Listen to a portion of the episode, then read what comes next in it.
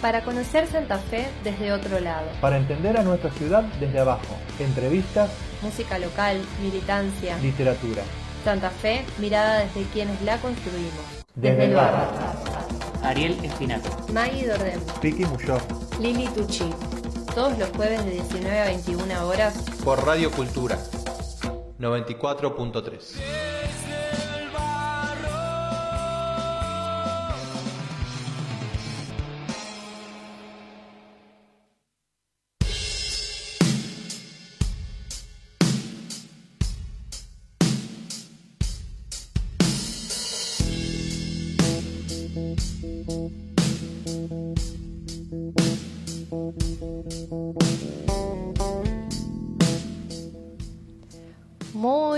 tardes, bienvenidos a Desde el Barro por Radio Cultura 94.3. Mi nombre es Maggie y como siempre estoy acá con mis compañeros Piki, Lili y Ariel y vamos a estar con ustedes hasta las 9. ¿Cómo andan?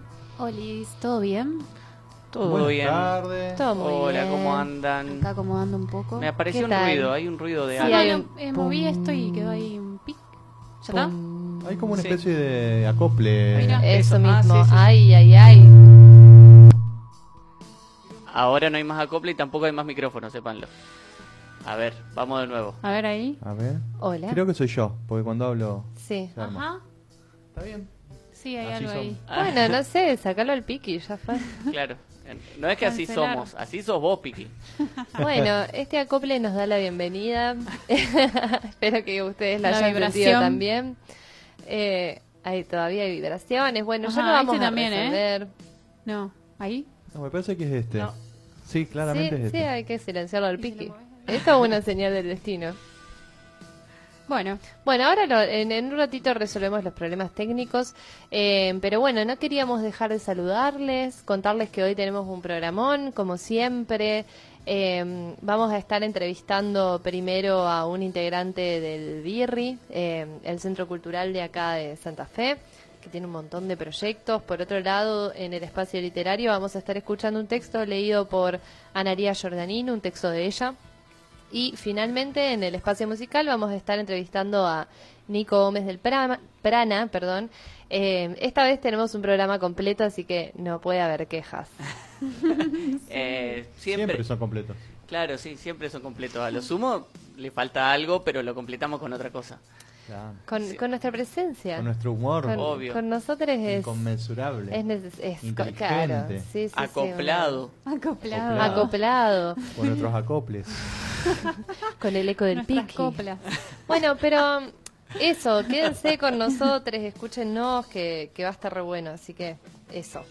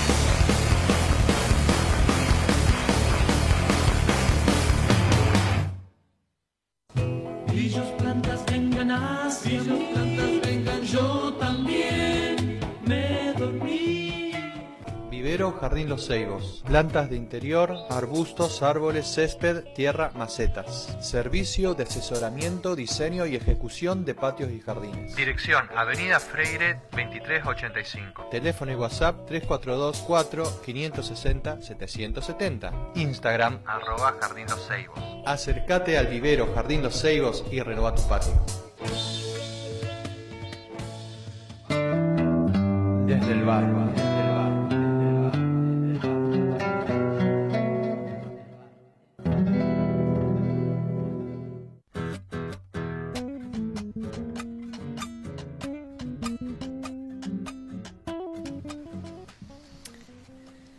estábamos escuchando, Ariel? Estábamos escuchando a Mambo Negro que va a tocar eh, el sábado en el Mercado Progreso gratis. Mm. Mambo genial. negro. Sí. Bomba negra.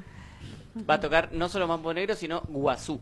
También. Ajá. Esa misma tardecita ahí en el Mercado Progreso. eh, y es gratis, así que había Así que, que había que comentarlo, sí. Hay que ir. Sí, sí, Vi sí. que los vecinos de Candioti se habían quejado, algo así, salió una nota en el litoral. Ay, por Del- favor, qué pesado. Ah, bueno, pero igual Mambo Por Negro les va a favor. encantar a los Sí. vecinos, Sí, ¿no? le va a encantar, claro, pero sí. Sí, sí, súper sutil. Sí. Que no jodan.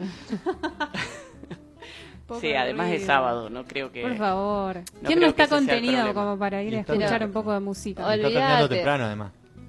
Está Sí. terminando temprano, ¿no? Yo lo entiendo, pero realmente después de tener ese gimnasio enfrente no puedo entender al resto de la gente que se queja. Me pasó en el taller de. Yembe que una señora vino a decir, quiero dormir la siesta y solo Wow. escucho tambores y no sé qué. Yo pensaba, ojalá escuche tambores en mi siesta y no levantarme con la... chun, chun, chun, chun, chun. No, Claro, ni, ¿Qué decir? sí. Gustos y gustos. ¿Qué Gustos escuchará? ¿Qué escuché? O no sé. escuchará nada. No Sí. sé. Escuchar el silencio. Tal vez le puedo intercambiar la casa, ¿qué te dice? Sí, sí. Eh, bueno, tenemos consigna para hoy. Hay Pero consigna. Hay primero, consigna. eh, ¿Está, escuchando- eh, no, ¿Está saliendo bien ahora?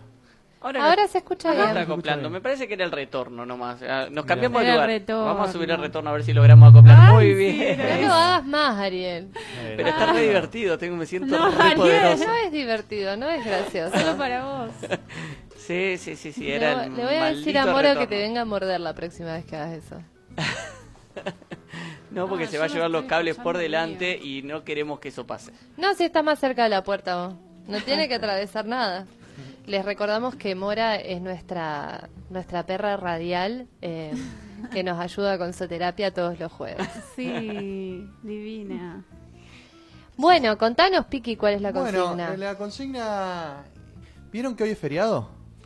Sí. Sí, Acá en la ciudad de Santa. Fe. Es feriado. Es feriado. es un feriado medio raro. Para Sí. algunos es feriado, para otros pasa desapercibido. Sí, bueno, pero Para es los colectivos es feriado. Mirá. Sí, Ah, sí, sí. Sí, para los colectivos sí. Imposible conseguir un colectivo. Y para los empleados públicos, que es como casi el 70% de la ciudad de Santa Fe, Claro, también lo es. también. Por suerte, sí. Sí, sí, sí. Bueno, hoy es feriado y, y- ¿qué se celebra hoy? Eh, hay algo El religioso, ¿no? patrono de nuestra ciudad. Un santo. San Jerónimo. San Un santo. San. ¿Y vieron que es un estado laico? ¿Vieron que estamos en un estado laico? Bueno, Bueno. bueno, Supuestamente. aparente. Bueno, un entonces- aparente estado Se nos No ocurrió- tanto. laico. ¿Viste Sí. alguna imagen de la Corte Suprema con, lo- con lo- lo- los cortesanos y eh, Jesús clavado ahí atrás de su, a sus espaldas? Ah, no, no lo en vi. Cada foto, He bueno, visto. Sí, Eh, todos jurando por escuelas. Dios también. sí, no todos, no todos. Bueno, por suerte la se puede mayoría. evitar. Se Eh, puede evitar. Pero, pero sí, no es tan Bueno. laico. Está, Entonces-. No está- no está laico. Bueno, no empiecen a cagar la consigna antes de tiempo. Bueno, dale. Bueno, dale. a ver, bueno, a te- ver. tened en cuenta eso. Ya que estamos festejando un santo y es feriado, bueno, entonces proponerles a ustedes, a nuestros oyentes, a nuestras oyentas, de que nos digan, bueno, ya que estamos poniendo feriado por cualquier cosa. eh, Sí, pero ¿vos te ¿qué- parece que es cualquier gustaría- cosa? ¿Qué les gustaría eh, celebrar y a- de esa celebración hacer un feriado? No necesariamente tiene que ser una fecha X, ¿sí? Puede ser un Ah. objeto, puede ser algo que te quede yo, "Ve, quiero celebrar El día de la mate". milanesa. Ay, Quiero- sí, claro, sí, Lili, qué conectada. Qué conectadas que estamos hoy, Lili. Claro, por claro. favor, el día de la la milanesa ¿Qué se le ocurre? ¿Qué hambre que tiene esta gente.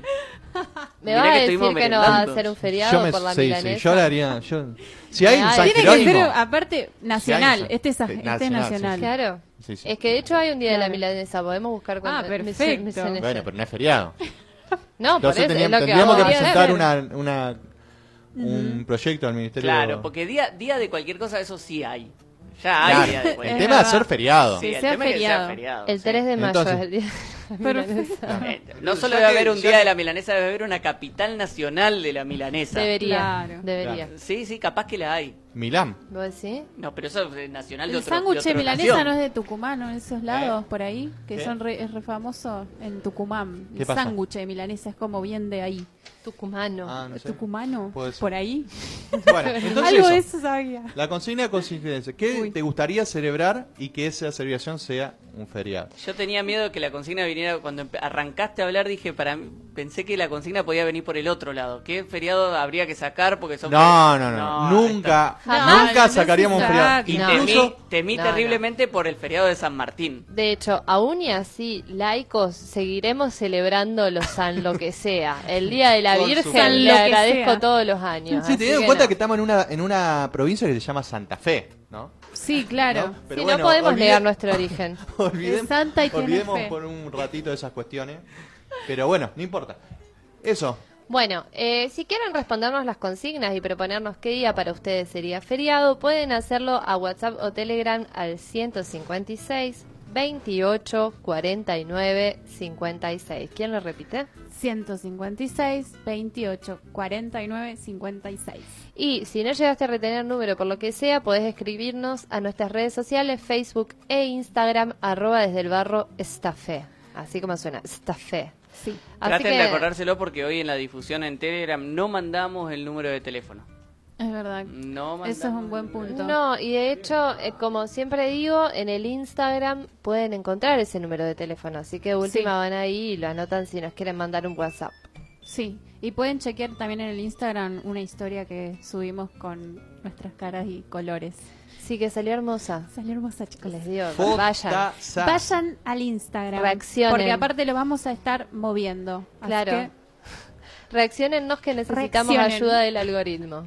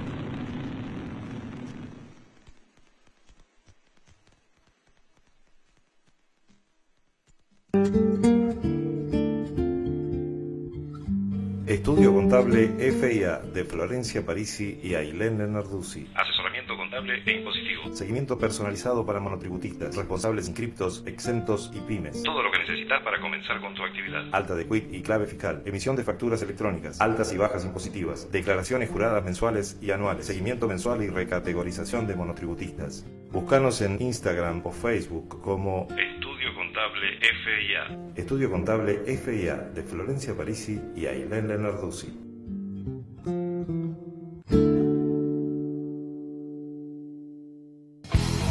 Desde el barro, por Radio Cultura 94.3.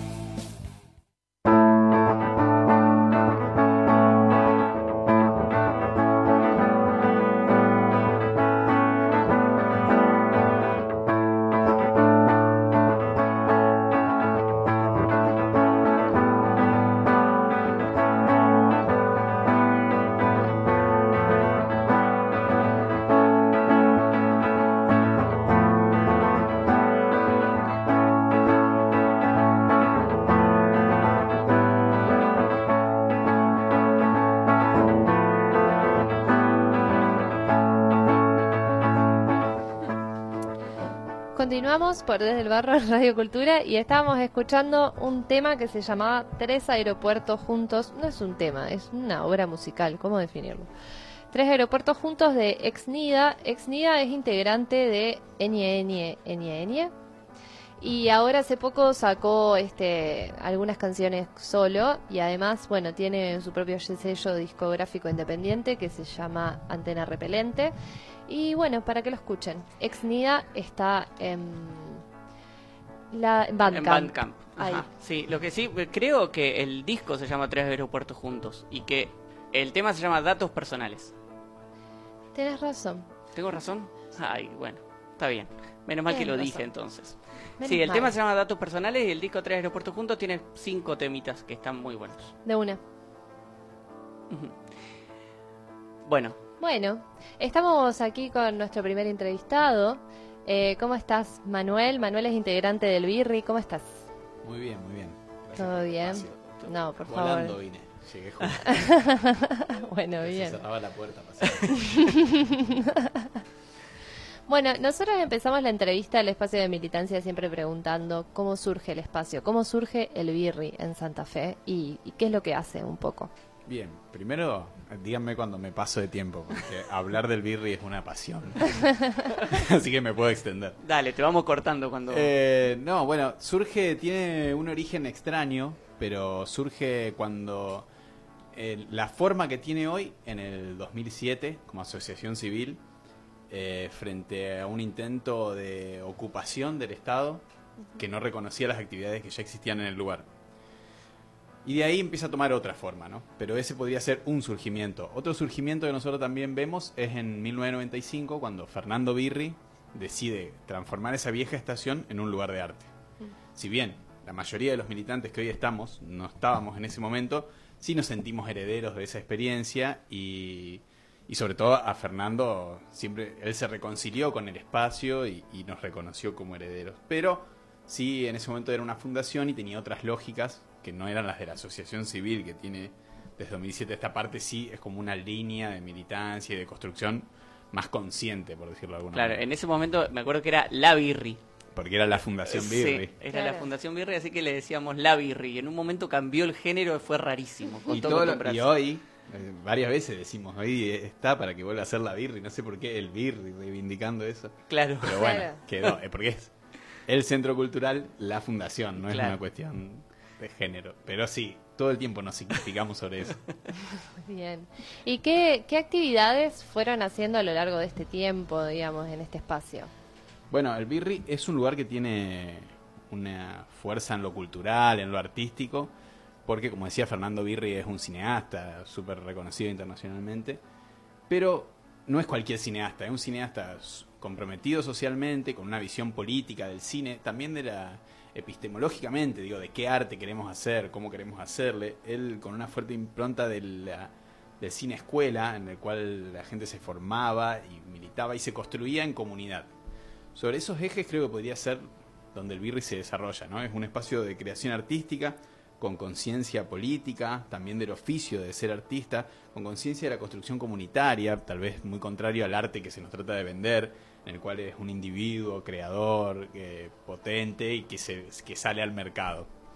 Frente a esas lógicas, entonces, nosotros, por ejemplo, nos hermanamos mucho con el carnaval, que es como el sumum para nosotros de la experiencia artística colectiva, de ocupación de la calle, con un fuerte sentido político, tanto es así que, que se prohibió en dictadura y siempre en general el Estado trata de controlar el carnaval porque es una fuerza popular muy grande y muy aprehendida en los cuerpos de los barrios y de las, de las zonas populares. Así que eso es un espacio artístico con esa conciencia, no es cualquier espacio artístico, tenemos una sala popular de teatro que si bien programa obras que se hacen en otras salas de teatro, siempre ahí la experiencia es distinta, porque la entrada es a la gorra, hay públicos que tal vez nunca hubieran cruzado a otras salas de teatro, entonces la obra por ahí no está concebida en ese lugar, pero al realizarse en el Birri se transforma en ese espacio.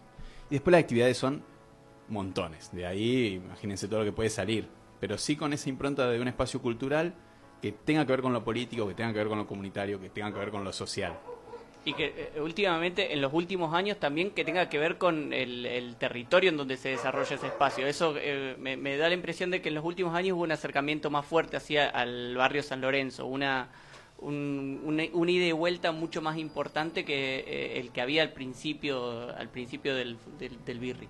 Eso es lo que quería preguntar eh, en cuanto al espacio, cómo es que surge en, en, ese, en ese lugar, por qué ese lugar, eh, si Fernando Birri tenía algo que ver con esto, o bueno, cómo es que cae en ese lugar, o Bueno. ese barrio. Bueno, no, no cae de casualidad, porque la primer película que hace Fernando Birri, que es un corto que se llama Tire Die, habla sobre una estación, sobre el tren que salía del Mitre y en un puente que está yendo como a Santoto sería, o sea, unos metros, bastantes metros saliendo de ahí. Entonces él elige esa estación porque esa es la estación desde donde él empieza a hacer ese primer trabajo de cine sociológico.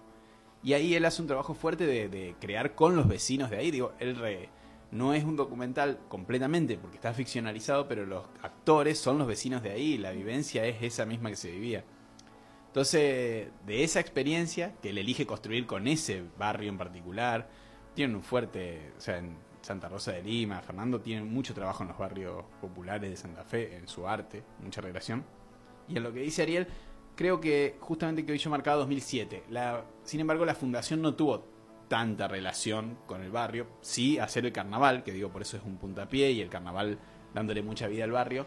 Cuando hacemos la asociación civil ya sí con una atención más grande al lugar donde se ubicaba la estación, porque se encuentra en una frontera entre un barrio popular, por decir, y los- la avenida Freire, que son como los- los- el cerco del centro en esta ciudad.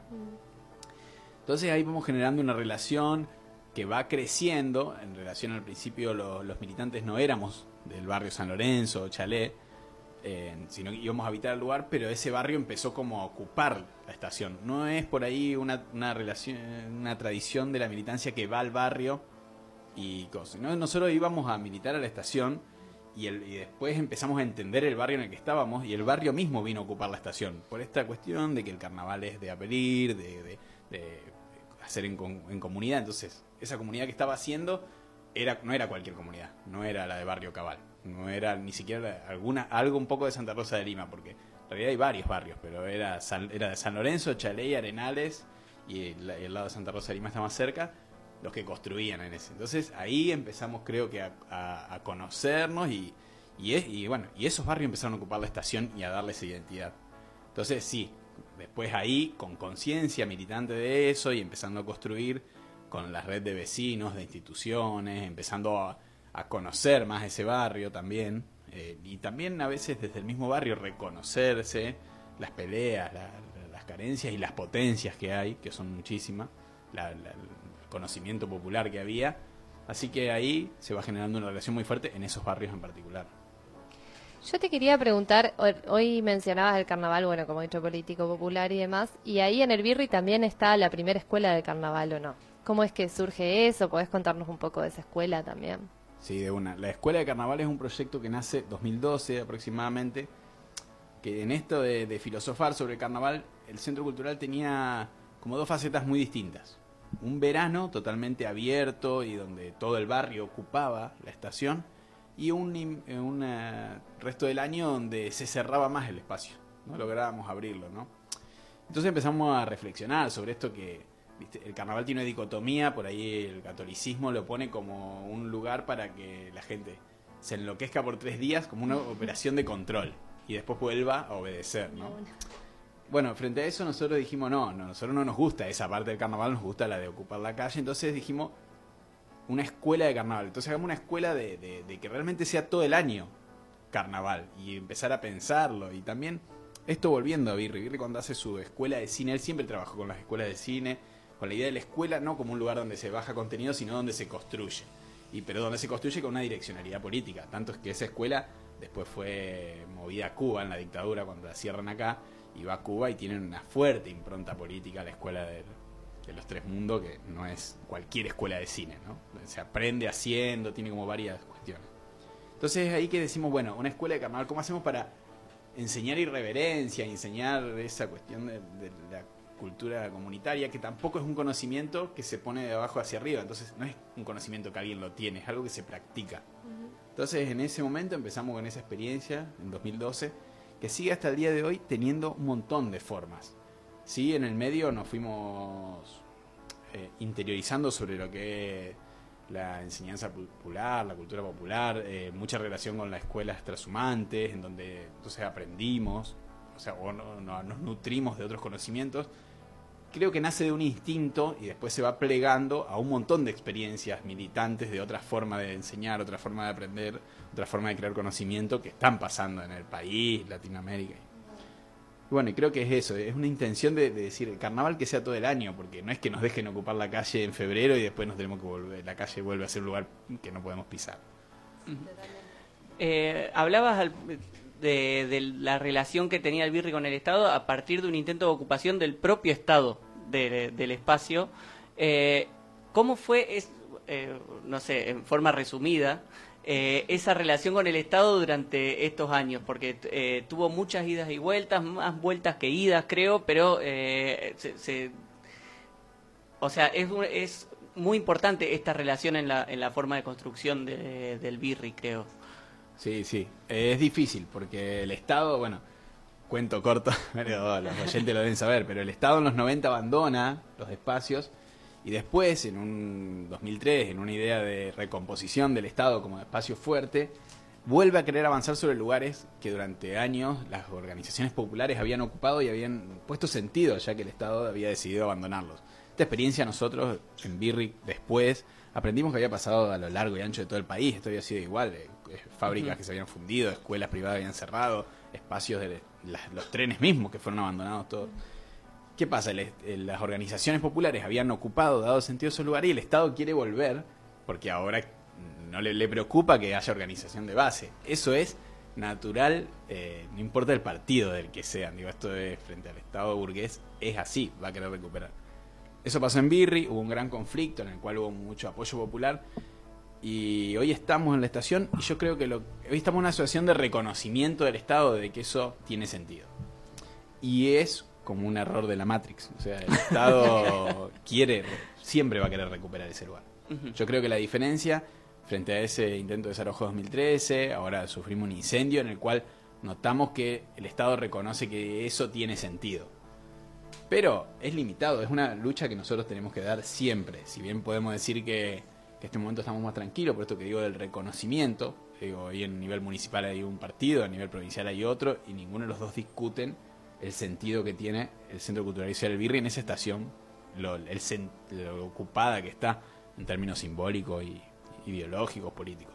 Pero nosotros sabemos que siempre que descansemos, el Estado va a querer recuperar ese lugar porque no pertenecemos pertenecemos en algunas lógicas del Estado, a veces puede decir las organizaciones sociales cumplimos roles de asistencialismo, a veces donde el Estado no llega, pero siempre vamos a tratar de ir un poco más. Y entonces, en este momento es una relación tranquila, yo creo que hay respeto del Estado que no lo gana la organización sola, sino el reconocimiento popular de toda la ciudad. Si te parece, Manu, vamos, eh, escuchamos una canción y después hablamos más cerca de la actualidad, si hablamos de la pandemia, de lo que pasó después de la pandemia y de lo que va a seguir pasando. Sí. Dale, buenísimo.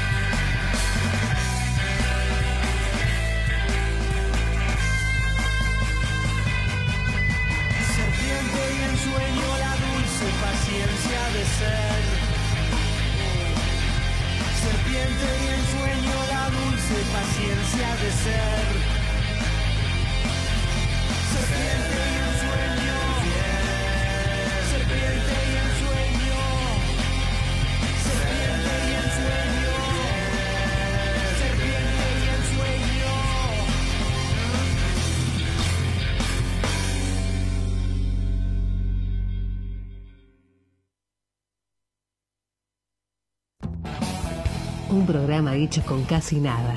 Agua, tierra y gente.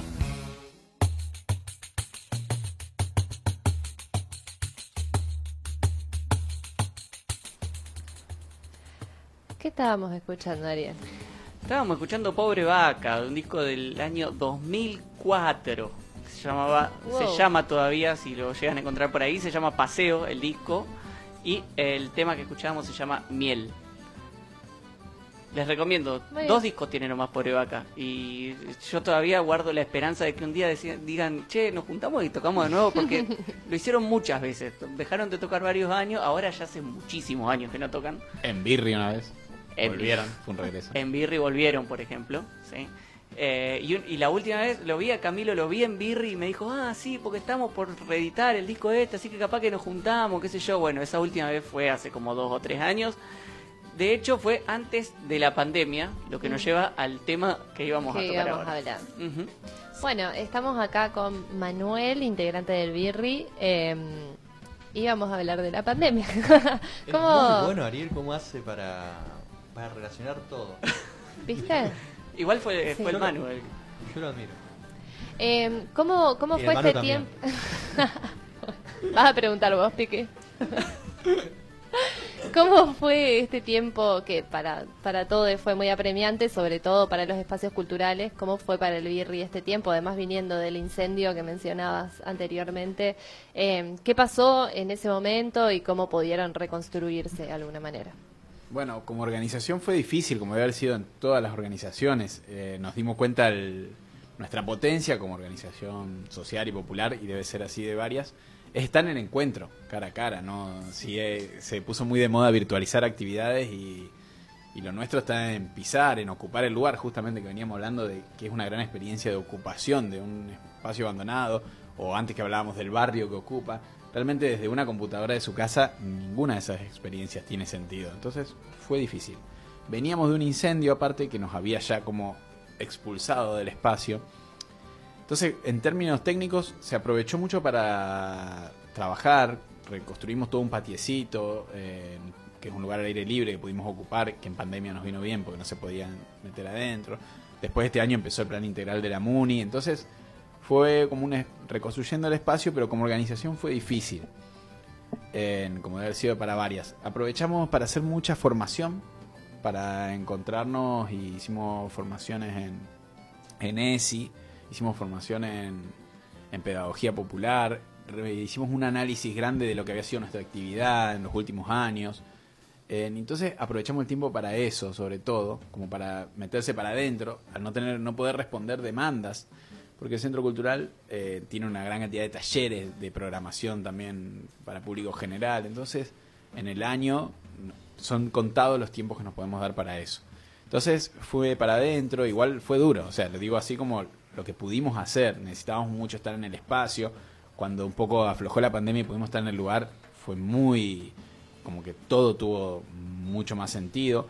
Y se crearon, también igual no, no cortamos esto de, la creación, y se crearon algunas cosas como el papelón, que es un gran descubrimiento para nosotros, que nació de la pandemia, de esta cuestión de no, no poder estar conectándonos con la gente, con nuestra gente, con la ciudad, con nuestro... Eh, entonces, y si se armó este papelón que es como un fanzine, un, no es más que un fanzine porque realmente hay mucha producción detrás, un diario corto eh, lleno de poesía, historias, con una temática mensual, que ya lleva varios números, casi un año, cumplió un año, sé que lleva un año y más de 12 números, y re- fue realmente una experiencia increíble para nosotros, como otra forma de encontrarnos, ¿no? Y también tiene mucho que ver eso con la biblioteca. Teniendo todo el birri quemado, nosotros pudimos inaugurar un sueño que tenemos hace 6, 7 años, que es la famosa biblioteca, que ya habíamos perdido las esperanzas, y apareció ahí, como está separada del gran edificio del birri, por este paticito no fue tocada nada por el fuego. Entonces, eso en el primer año de pandemia aprovechamos a terminarla, y el segundo año de pandemia fue un lugar que explotó, ¿no? Que también trae muchos nuevos compañeros, que está creándose. Entonces la palabra y otros lugares de Birri, si bien siempre tuvimos la biblioteca, pero ahí arriba, aislada, como que explotó toda una nueva faceta del Birri, ¿no? Y es hoy lo que, como decimos nosotros, el corazón que está bombeando sangre mientras todo lo otro aguanta para, para terminarse y abrirse el año que viene, que ya este mismo verano estaremos inaugurando. Genial. El, el Birri eh, siempre fue y es todavía un espacio en donde construyen muchos colectivos distintos. Hay como co- muchos colectivitos que todos juntos forman el Birri o que ocupan ese espacio.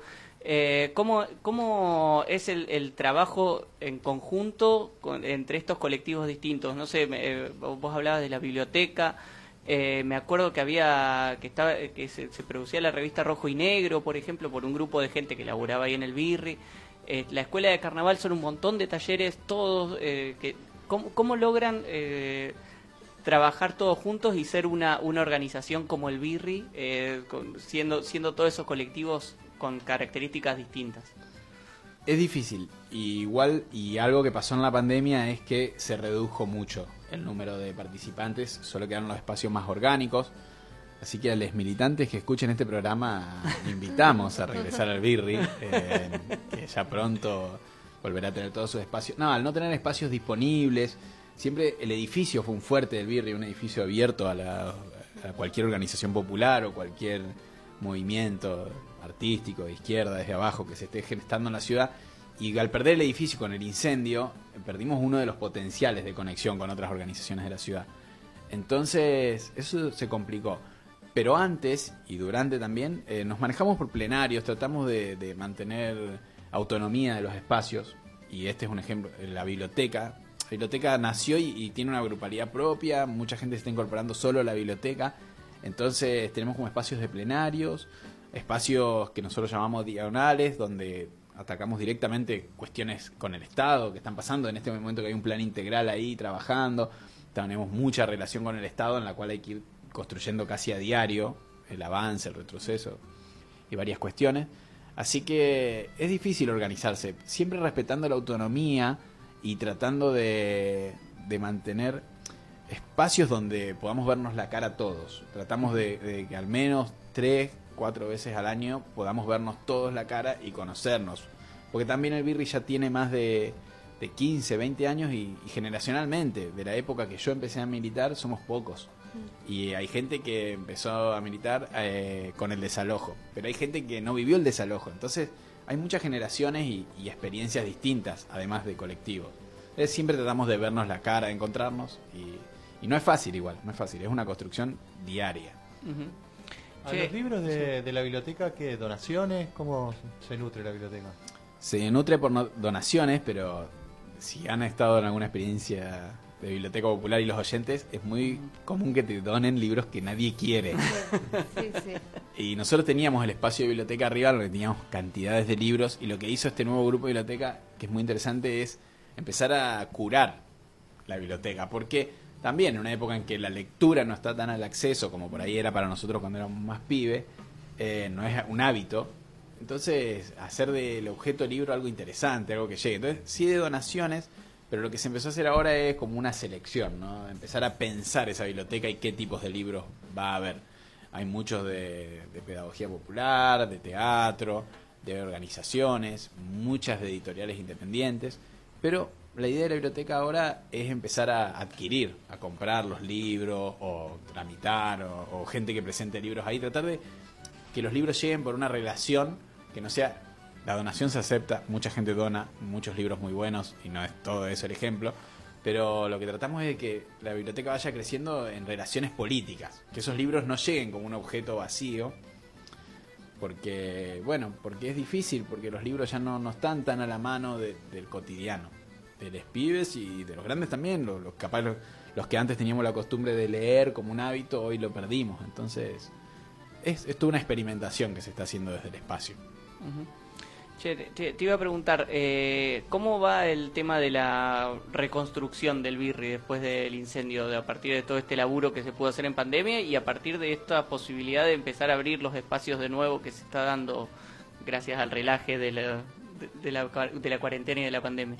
Eh, bueno, la, la reconstrucción como tal no está sucediendo, porque el hall, que fue la parte más afectada por el Birri, no está haciéndose nada ahí. Lo que el plan integral que propuso el municipio y que nosotros aceptamos, por- en general lo que hace es solo la fachada. Que nosotros políticamente es algo que siempre descuidamos, porque siempre que hemos conseguido subsidios o plata hemos peleado por mantener el espacio de adentro y que no sea como otros edificios municipales que están hermosos por dentro, eh, por fuera digo, y vas adentro y está todo descascarado. No, no hace falta que los nombres, se deben imaginar. Eh, pero es verdad que eso nos ha generado una relación de que de la idea de que el lugar está abandonado, también con una fuerza de los medios. Y... Entonces, la reconstrucción no está avanzando. El hall, que aparte es uno de los lugares más preciados del Birri para nosotros, sigue en estado de quemado y no va a poder ser habilitado. La sala, que era que no había sido había sido afectada por el humo más que nada eso ya está totalmente recuperada se nos habían quemado todos los equipos de, de luces y sonido que eso era grave y el Instituto de Teatro hizo una gran un subsidio extraordinario con el cual pudimos recuperar todo el equipamiento así que la sala está.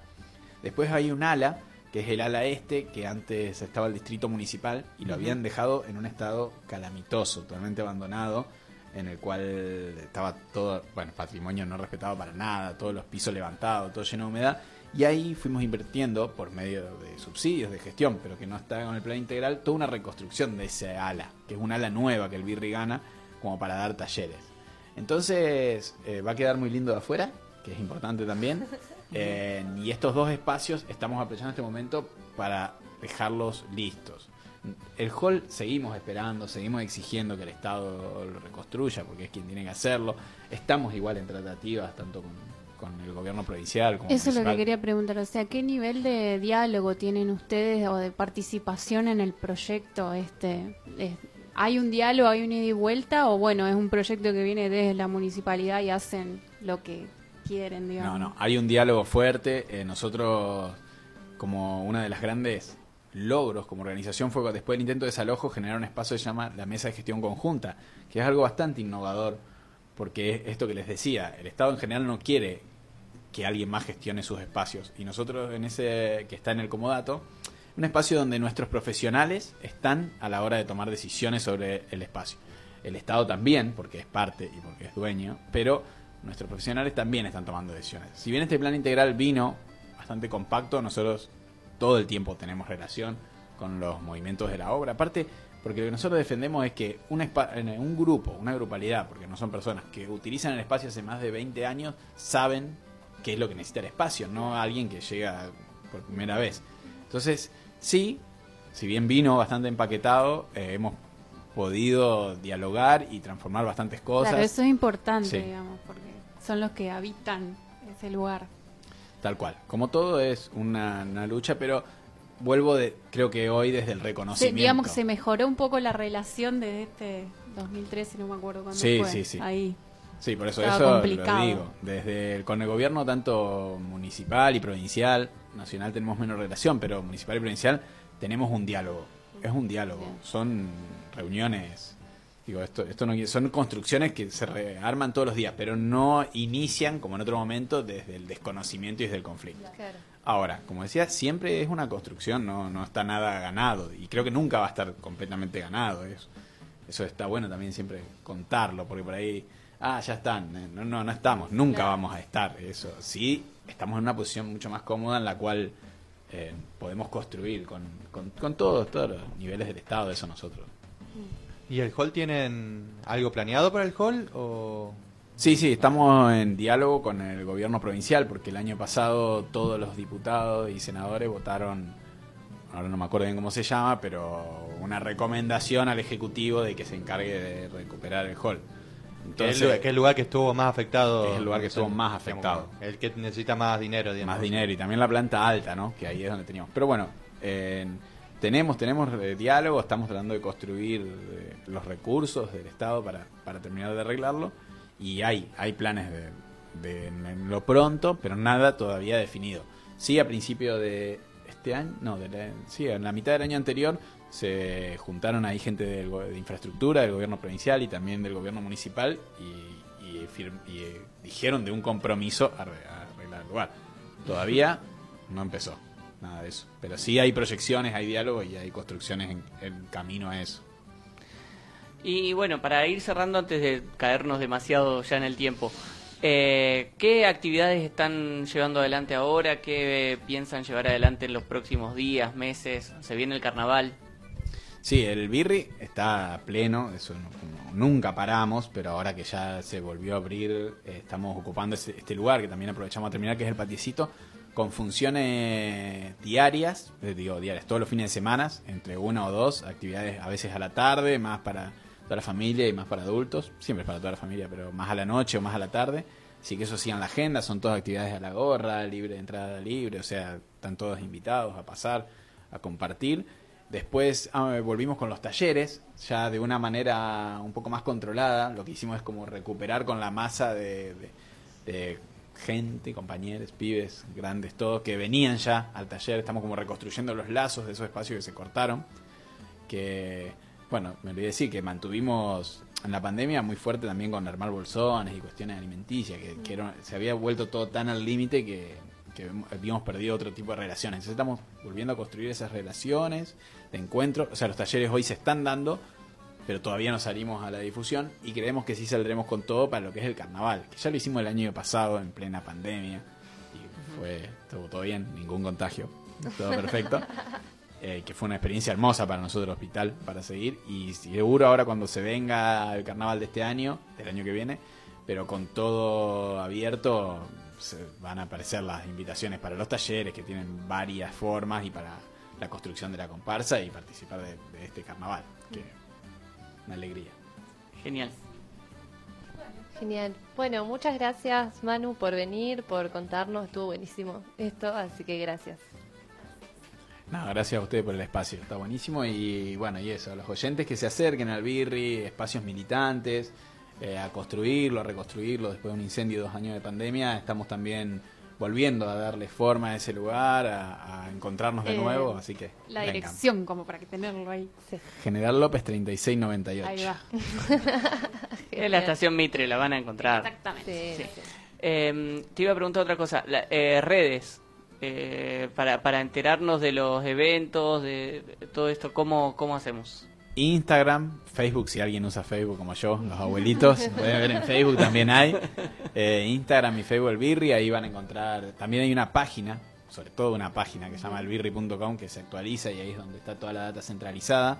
Y bueno, y después acérquense al lugar físicamente, esa siempre es una buena forma, preguntar, encontrarse, agarren a su birri amigue y pregúntenle. No le va a saber responder todo, porque nadie sabe todo del birri, pero les va a ir introduciendo. Así que eso. Genial. Genial. Muchas, Muchas gracias. Ventu.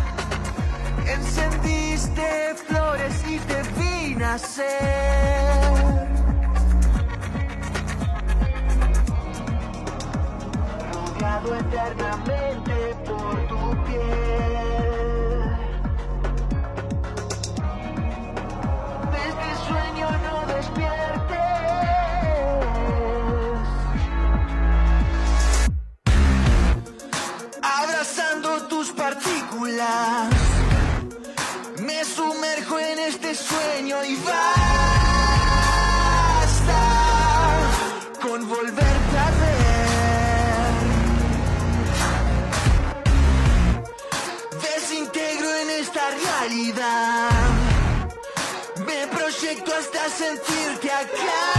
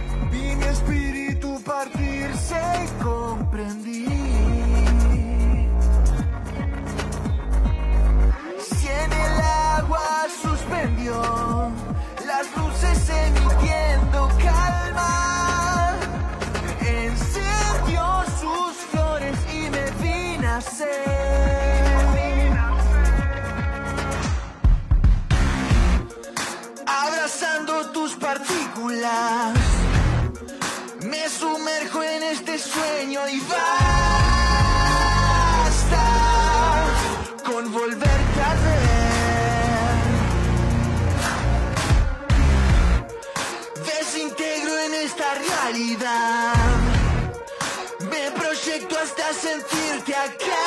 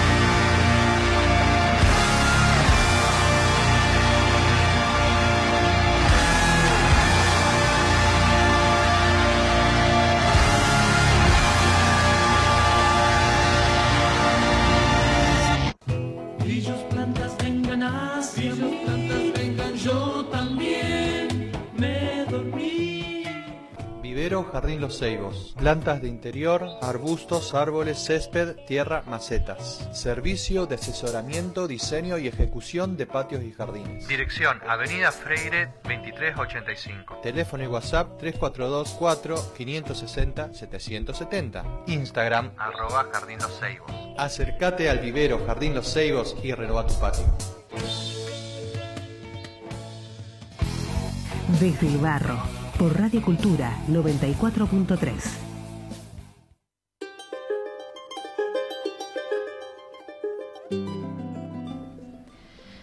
Lili, ¿nos contás que estábamos escuchando después de la hermosa entrevista que tuvimos? Dale, eh, estábamos escuchando Los Parteplaneta con Abrazando tus partículas de su último trabajo, eh, La estructura del vacío, volumen 1, que quiere decir que espero venga un volumen 2, volumen 3, lo que sea. Eh, y nada, lo elegí porque lo fui a ver el fin de pasado y la recontrarrompieron toda. Ah, ¿tuvo bueno? Eh, Me quedé con ganas de Estuvo, no, estuvo genial. O sea, esa fue mi, mi perspectiva del momento.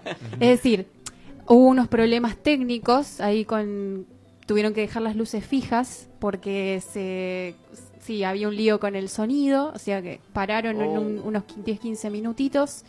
Eh, pero después eh, sonó todo perfectamente Encima con las que luces son fijas, digamos. bastante neuróticos. con- Encima. Sí, sí, sí. Pero realmente cuando solucionaron ese tema y que nada, dejaron avanzar porque el tema de las luces también es importante para, claro. ¿no? Para en vivo.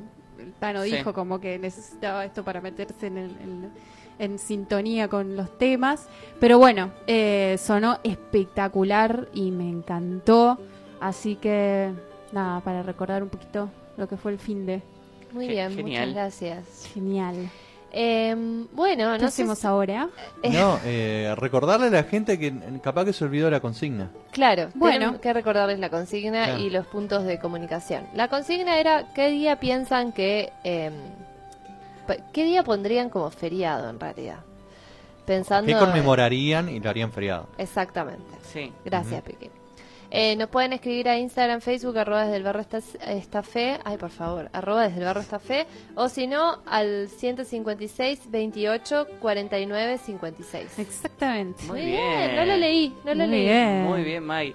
Bueno, sí, porque la idea, la idea es partir de este feriado, que es feriado por San Jerónimo. San Jerónimo. Sí, un santo. San Jerónimo. ¿Y ustedes qué, qué día conmemorarían como feriado? Y la verdad que No. muchos, o sea, si puedo elegir.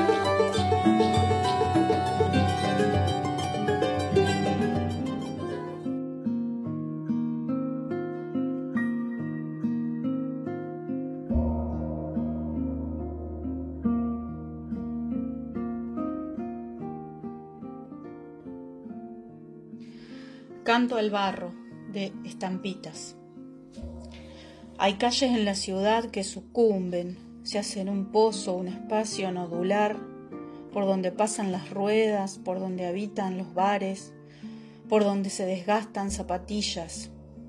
Debajo corre el viento entre agujeros, fluye el barro y el agua, se despiertan las napas primordiales. A caminar anfibios, por los que conocen a los aparecidos en los campos franciscanos del noroeste y se nutren del pescado y del cartón, por los que comen del salado, por los que huyen del salado y vuelven desnudos, por el indio lagunero del sur que murió en defensa del amo y fue decapitado por el puma. Que se despierte el barro, que se despierte, que no se demore su vigilia. Del libro Adentro suena nuestra nave, el poema Fátima la lavandera. Hago pasar a Fátima en el sueño, acaricio el vellón duro de su pelo, huele a aceite de hierba amarga. Se respira pesado el aire, pero la caminata hasta la orilla hace entrar el aire a los pulmones. Con cada paso hundimos los pies en el barro a medio secar de la lluvia de verano. La pisada es fresca, nos abre los dedos, la planta se imprime, deja su marca y con un soplido despega. Atrás queda la casa de los amos. Fátima mira hacia la barranca, la laguna va encrecida, como el mar avanza de noche. Estira las corrientes lisas, una pelambre abierta entretejida. Cuelga la luna arriba y abajo se posa en el reflejo. Cielo y agua, dos orillas, las cose el horizonte. Fátima se larga, se despliega, vuela y un camalotal la recibe y la hunde. Adentro respira, avanza, ve los seres pegados a las algas, ojones, las rayas hincando su cola en la arena, los peces súcubos que danzan. Los amarillos despiertan, comban sus bigotes, tiran su grasa y de ella comen los huevos y raíces en, al- en el agua. Pasa Fátima y una reina palometa la sigue, le baila, la muerde y en la mordida le enseña la visión lacustre toba. Una ciudad inversa a la fundada, con reyes muertos que emergen como si estuvieran vivos y caminan bajo la luz del último sol que se apaga en el fondo. Se rompe la arena en mil rayos. El horizonte de la laguna se enciende. Yo recibo la luz del sol en mi ojo, en mi sueño.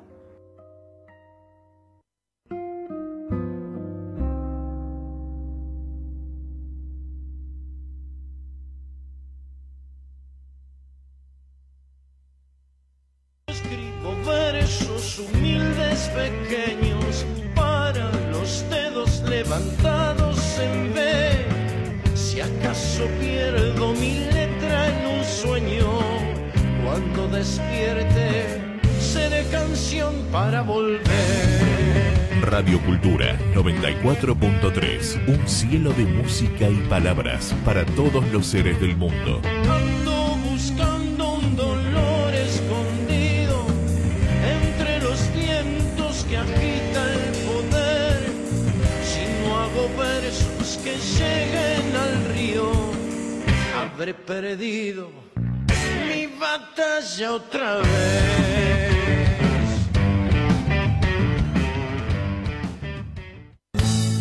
Si vas a hacer un regalo, elegí Producción Sauceña. La comuna de Sauce Viejo te acerca a las mejores opciones de emprendedores locales. Conócelas ingresando a www.sauceviejo.gov.ar y redes sociales. Regalá algo especial. Elegí Producción Sauceña.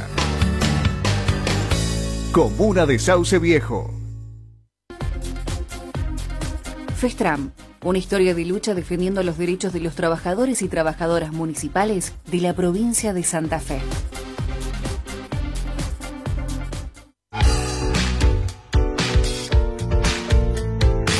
Trabajamos todos los días para sostener la universidad pública y gratuita.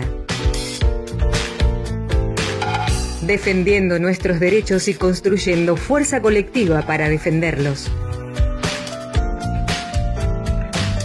ADUL, el gremio de la docencia universitaria y preuniversitaria de la Universidad del Litoral. Sabemos que podés escuchar. Pero también necesitas que te escuchen. Sabemos que tu tarea no termina en el aula. Por eso nuestra lucha continúa. Sabemos que podés sola. Pero juntos podemos más. SADOP, en defensa de los derechos de los docentes privados. Desde el barro, desde el barro, desde el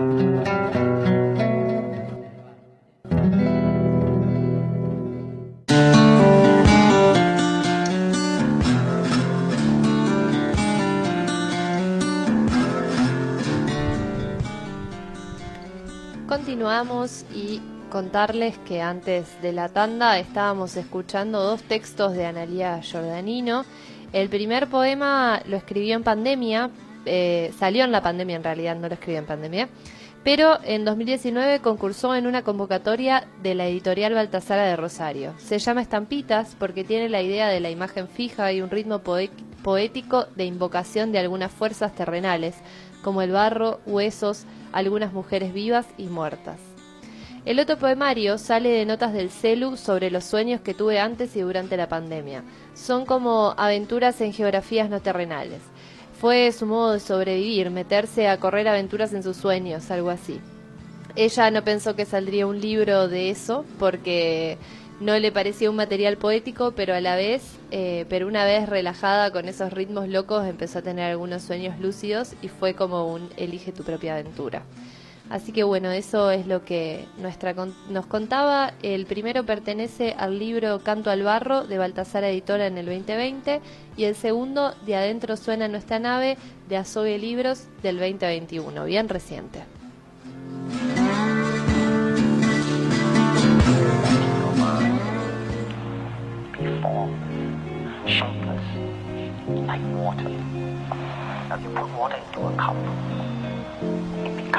The cup. You put water into a bottle, it becomes the bottle. You put in a teapot, it becomes the teapot.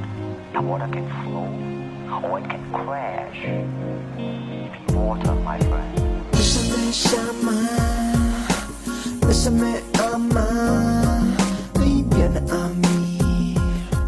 Su casa, yo, mi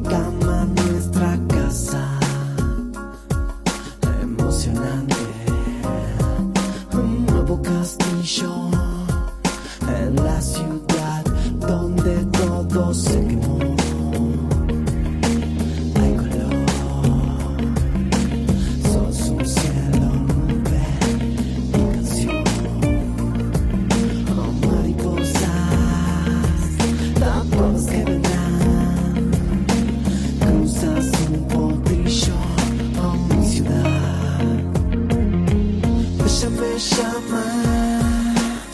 ella me ama, aún dice que me extraña. Yo le digo, sos nena dorada, que viene por mí, que llega y me salva. Santuario de amor, hermoso color.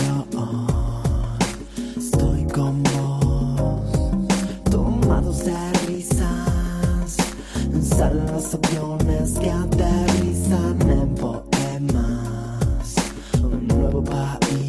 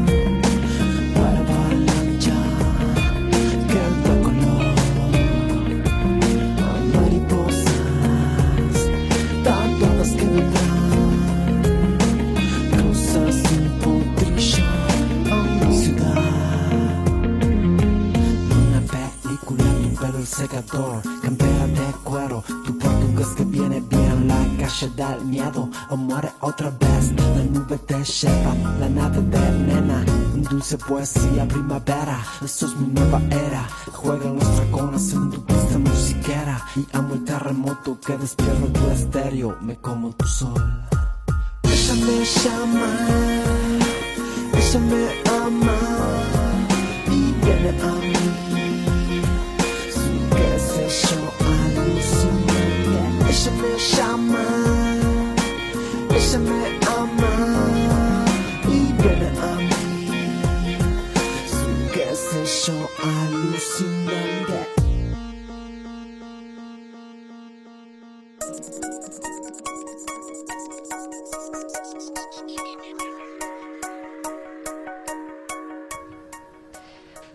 estábamos escuchando eh, la canción emocionante de Nico Gómez de Perana, que está con nos- acá con nosotros. Nico, ¿cómo estás? Hola chicos, bien, re bien. Re bien, bueno, Sí. genial, un gusto tenerte acá. Eh, y arrancamos nuestra, nuestra entrevista como siempre, eh, preguntándote cómo, cómo surge tu vínculo con la música, cómo es que empezás a hacer música y, a, y también a, a decidirte como músico un poco. Así como eh, arrancar en la música, la verdad que no, no, recuerdo bien por qué ni cómo. Eh, supongo que, que fue por mis amigos, o sea, viste, por ahí ese vínculo de, de guacho que no, no, no sé, empezamos a tocar la guitarra y, empezamos por ahí a, escuchar música, porque no, no, es como que no tengo así un como un círculo familiar así re musiquero. O sea, como que fue loco también, viste, arrancar por ahí por, porque mi familia no, vi- no, o sea, nadie toca la viola. Viste que en todas las familias alguien toca la viola. no, bueno, yo no, no, o sea, no tenía nada ahí. O sea, creo que fue por eso, o sea, por los amigos. Y re de guacho, viste, ya, no sé, tenía 11 años, ya tenía bandas. Eh, así que viene por ahí, creo. ¿Qué, qué, qué tocabas en esas bandas a los 11 años? No, o sea, boludeaba, digamos, no, no. Guitarra, así, percusión. O, o sea, tengo recuerdos que armábamos baterías con, con los tachos, viste, de- con los baldes de plástico, con los tachos de dulce batata. Qué sé yo, ahora me acuerdo de Darío Salva, ponerle un, un amigo, me acuerdo que era fanático de Soda Stereo. Y, y- y se armaba todo un set de balas así, y, también agarramos, viste, los palos de escoba, le poníamos, no sé, flasheábamos. Claro, claro, como un juego. Sí, sí, sí, sí, era, sí, era re lúdico, sí. Y después, bueno, o sea, fuimos creciendo y, y nada, y fuimos, viste, armando banditas, ya así, ahí como, ya como, como sabiendo un poquito de lo que queríamos hacer. Pero era, viste, era todo tarareo, la, la, la, y, y nada, y así creo que arrancó. ¿Y mm, qué tipo de música escuchaban? ¿Escuchaban en la radio? ¿Tenían en la escuela algún tipo de, de influencia de alguien? Y yo vengo así de la generación re rockera, digamos, así, Claro. re, re metalera. Em, ¿Nacional o más internacional era? no, era, era bastante internacional. Claro. Qué sé yo, te estoy hablando. Escuchaba Pantera, Sepultura. Ajá. Eh, después em- empecé a flashear más con Motley Crue, con Guns N' Roses. Escuché Metallica, después me pegó la, la, la de Nirvana, Pearl Jam, Soundgarden, Find No More. Claro. Hasta que, bueno, que siempre lo cuento así, no me acuerdo cuándo años tenía, que fui acá al Parque Sur, al, al, al Anfi, y bueno, y me choqué con el nuevo rock argentino. Babasónicos, Curiaki, Los Brujos, Peligrosos Gorriones, Masacre. Bueno, y ahí flashé, digamos, es como que... ¿Te entré- gustó? Sí, eso? entré en la, on- en- para la onda más sónica. También, no sé... Uy, qué loco. entrar. así. Iré Pasa para allá. eh. andaba en skate, viste, Claro. Se me viene el hardcore también. Después flasheé mucho con el rap, tuve bandas de rap.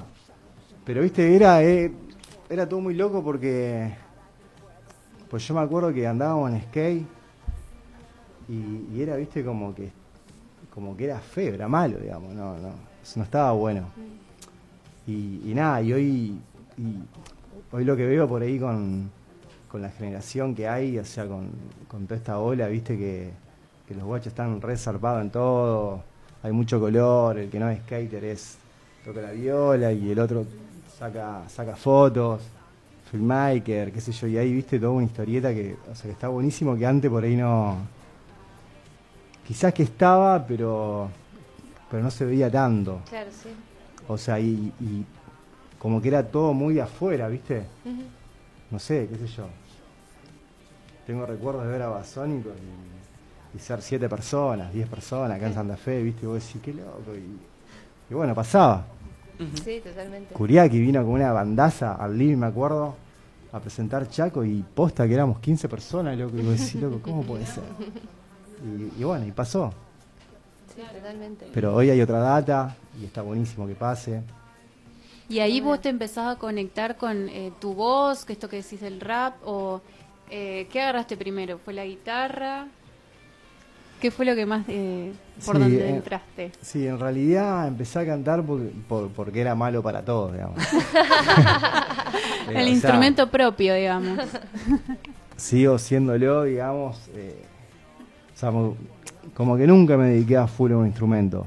Si bien toco algo, toco los sintes, toco la viola, qué sé yo. Pero componés, digamos, con los sí, instrumentos. Sí, sí, o sea, sí.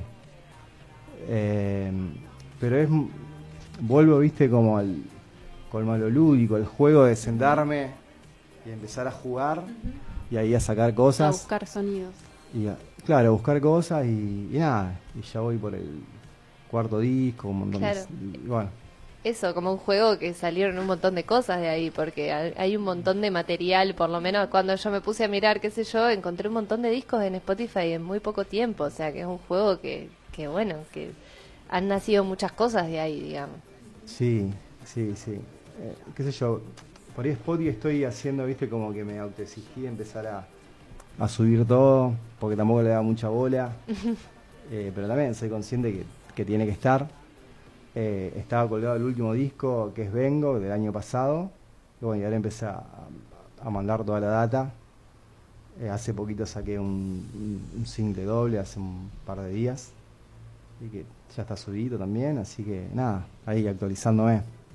Bueno, genial. Y, eh, dentro de todo esto que era, era un juego cuando tenías 11 años y siguió siendo un juego por un tiempo más, en algún momento eh, es como que decidiste, bueno, voy a hacer más, más seriamente esto, ya no, no es más un juego, vamos a hacerlo más en serio. ¿Podés reconocer ese momento dentro de ese proceso o, o sigue siendo un juego? Que es una posibilidad también. No, sí, sí, creo que. eh, o sea, en, en su momento creo que me pegó fuerte cuando, cuando decidí ser solista, digamos. Ahí va. Eh, cuando dije, no, pará, a mí me gusta esto, quiero hacer esto, y, y bueno, y ahí a los 17, 18 años, como cuando, cuando me di cuenta que quería, cuando, nada, me senté, viste, empecé a programar giritas y empecé a, a armar mi banda, a ver, o sea, más allá de los amigos, eh, qué sé yo, por ahí veía un violero que me gustaba y, y agarraba y le hablaba, che, hago esto, y entonces fui hablando, fu- fui como armando mi tribu ahí. Creo que ahí, o sea, es cuando como que me sentí con fuerza para, para decir, a ver, loco, si quiero hacer esto. Pero bueno, también pasó el tiempo y, y sigo haciendo cosas, por ahí no tanto con el, viste, con ese sueño que uno tiene cuando es pibe, viste, que dice, loco, bueno, quiero hacer esto, quiero vivir de esto. Es medio complicado, y bueno, Y esos primeros eh, materiales, así, esos, las primeras canciones, ¿cómo surgen? Eh, ¿Había algún concepto, algún sonido? eh, ¿Cómo te llevas con las letras? Sí. Son difíciles. sí, creo que, que nada, hago canciones de amor, básicamente. Ah, mira, bien. O sea, amor, amor roto, amor nuevo, pero va, o sea, vos por ahí, por ahí cuando eh, cuando arranqué por ahí era más social, digamos, así como que tiraba data, esa data. Después como que lo fui llevando, si bien tengo, va, creo que tengo, o sea, conciencia y, o sea, y me interesa mucho lo que está pasando, eh, o sea, por ahí uso la música para, para tirar otra data, digamos. Voy por otro lado. Para compensar. Claro, sí. Bueno, Nico, vamos a escuchar un tema eh, ahora de, de esto nuevo que mencionabas y después seguimos charlando un Dale. poquito.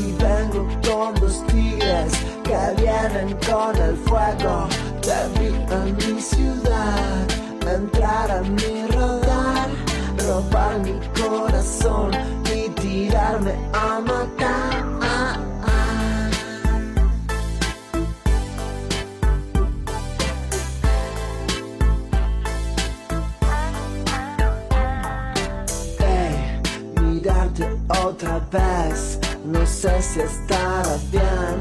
Me huele a morder otra vez lo que ya fue. Y vengo con amor, con música y pasión. Y vengo con dos tigres que vienen con el fuego.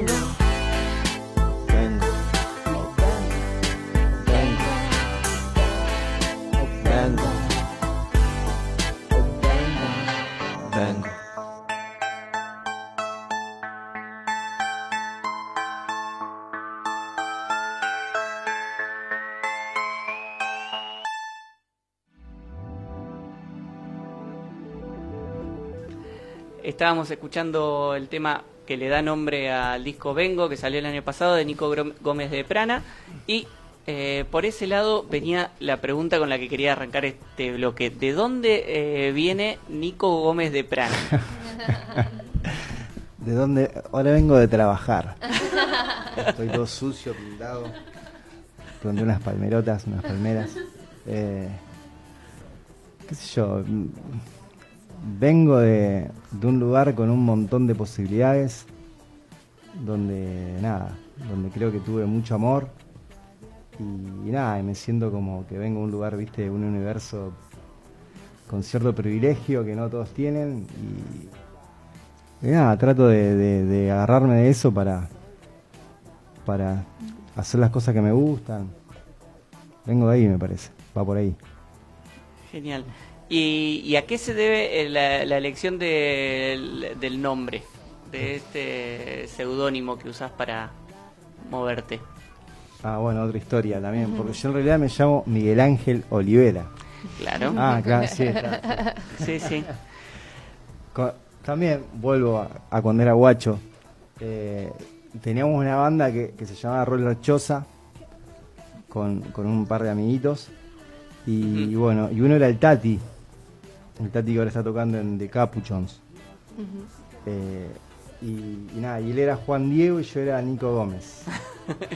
y habíamos flasheado, hacíamos medio tipo así en plan DJ y hacíamos cosas, viste, como música mexicana. Y, bueno, habíamos flasheado esa, no sé, re chicanos. Y, y nada, y, así yo era Nico Gómez y él era Juan Diego y quedó, Y eh, quedó. Nico, Nico, Nico. Imagínate, yo guacho, empecé a conocer gente, Nico, Nico y ya era Nico. Y ya está. Claro, Y ya por está. ahí, viste, cuando me di cuenta que Nico Gómez había 400 mil, 500 millones de Nico Gómez, le agregué el de Prana. Muy bien.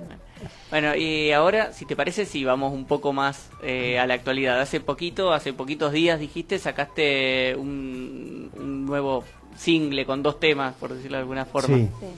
Eh, ¿cómo, ¿Cómo fue esto? ¿Cómo, de, de dónde, ¿De dónde vino este Entre Dos Montes?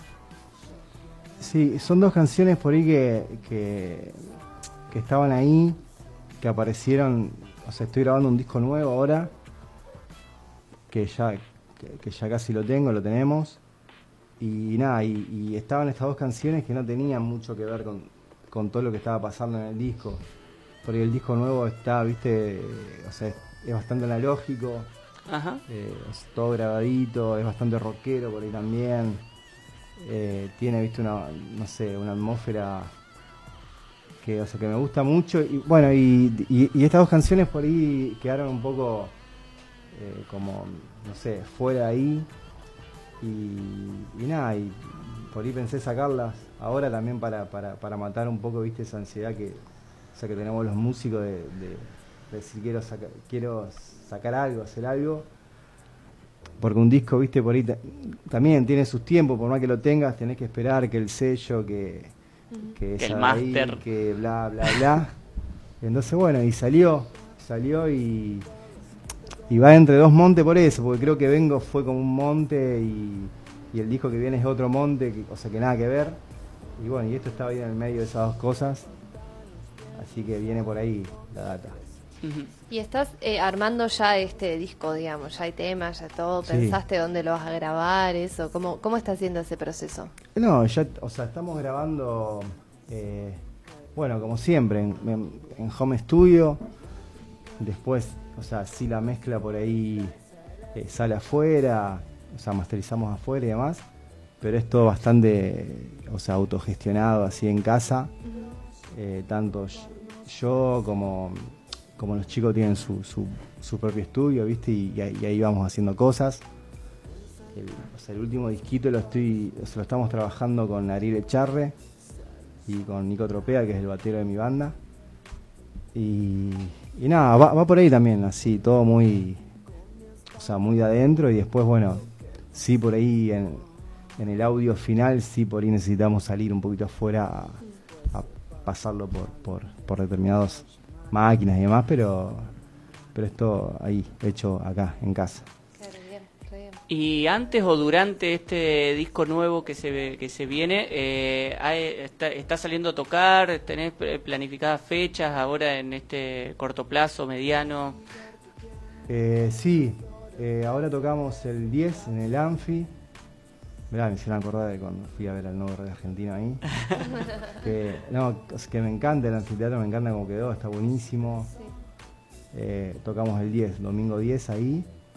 Y el 17 tocamos en, en un festi que está buenísimo también, que es el Trinchera, que es como una unión, hay más de 20 bandas y artistas, donde, do- donde o sea, va a pasar algo re lindo que, que por ahí veo, va, o creo que falta acá en Santa Fe, que es, viste, esa unión de, de- de la nueva generación que hablábamos hoy y de la generación vieja, viste, de nosotros, que, que- que por ahí estamos haciendo cosas continuamente y co- como que no nos conocemos, como que hay un montón de público nuevo que, que, Que no se cruza siempre. Claro, que no nos. O sea, no nos, por ahí no nos conectamos. Y creo que la conquista, viste, que, que, que, que busca el festi es esa. La unión, digamos. Empezar a, a hacer cosas juntos. Empezar a conocernos, básicamente. ¿Y dónde es este festival? ¿Dónde lo van a hacer? En el, en el Parador San- Sandacay. Ajá, bien. ¿Y Ah, en- en el, con eh, entrada? el Espigón 2. Ujú. Sí. Es No es, no, es entrada libre y gratuita, es totalmente autogestionado por todas las bandas. Eh, va a haber dos escenarios, eh, un escenario para bandas y otro escenario alternativo más sound system, viste, para solistas o dúo o, o DJ. Y arranca tipo 2 de la tarde y termina tipo 11, 12 de la noche. Eso ahora dentro de dos o tres domingos. Eh, tres domingos, creo. Claro, es el domingo 17. Ujú. Este que viene no, el otro no, El otro. el otro. Ah, bien, ya Genial. está acá nomás y una gran fecha. Sí, alta fecha, re. No, está, está buenísimo porque, qué sé yo, va a tocar. Toca Thomas Hop, Galíndez. eh, uh, ahora no me acuerdo. Sí, acá lo tengo. Ah, ¿lo tenés? Eh, Dale, Galíndez, Nico Gómez. Telavera versus Bam Bambo. Mi primer año sabático. Candela Fernández, Cami Bosch, Auto Boycott, Gusty Bones, Diamond Dive, Peces Dorados, cada Ajá. cual, Los Diamantes Rubí, eh, de Cogolians, Nicolás Negrete, Bruno Tredici, Reina Rica. Dos escenarios, entrada libre y gratuita. Están comidas, bebidas, sorpresas. Zarpado, Zarpado, chicos, me encanta. Increíble, encima en la playa. Muy bueno. Wow, sí, qué lindo. Me parece que este había quedado pendiente, ¿no? Antes de, de que se corte sí, todo. Sí, se iba a hacer antes de la pandemia, había- de sí. cua- cuando se cortó todo. Claro. Y, nada, y, Y lo retomamos. Y, y nada, está buenísimo. O sea, más allá de lo que va a ser el festival para el afuera, para el adentro, para nosotros también es como. un- o sea, está buenísimo que se, o sea, que se logre, que se haga. Porque algo que queríamos que pase. Y, y nada, y no pasaba. No sé por qué no pasaba y, bueno, iba a pasar. Así que eso para nosotros es zarpado también. Buenísimo. hablar. Así que bueno, nos vemos ahí. Nos vemos ahí. Y bueno, Nico, Y te el 10 agra- El 10, el 10 en el El Anfi. 10 en el Anfi, El 10 en el también Anfi. entrada gratuita. También. Sí. Y te, hago- te otra pregunta. Ah, ¿Cómo sí. es esto de eh, ir a tocar un recital mientras estás grabando un disco? ¿Vas a, vas a tocar los temas de tu disco nuevo? ¿Vas a tocar eh, temas más viejos? ¿Vas a incluir alguno así como para...? Eh, sí, no sé, porque viste que, bueno, en el, en el, en el festi por ahí eh, creo que hay 40 minutos para cada banda y es medio, viste, ahí medio rapidón y todo. Eh, no sé. No Puede ser que decir. sí, porque por ahí decido, viste, por ahí me pinta y, y sí, y, y hacemos, pero... eh, Pero si vas con banda, de- vas sí, con sí, banda. sí, toco con banda. Eh, eh, Tus Lobos y, y, Cerezo sí lo vamos a hacer, que es de, de Entre Dos Montes, sí, pero de lo nuevo no sé todavía si vamos a hacer algo o no. Se verá en Bien, el bueno, momento. será Sí. sorpresa. Perfecto. Está muy bien. Bueno, Nico, Muchas gracias No, por venir. gracias a ustedes. Y, bueno, cuando quieras el espacio está abierto, así que repetimos el 10 y el 17 pueden escucharlo a Nico, primero en el anfiteatro y después en este festival en Santa Cay, así que todos invitados. Eh, eh, Estás en YouTube y en Spotify. Sí, todas las redes sociales como Nico Gómez de Prana. Perfecto. y para despedirlo a Nico, nos vamos con un tema, sí, de este disquito de dos temas nuevos que salió ahora hace unos días. Nos vamos escuchando Tus Lobos. Muchas gracias, Nico. No, a ustedes, chicos. Gracias. gracias.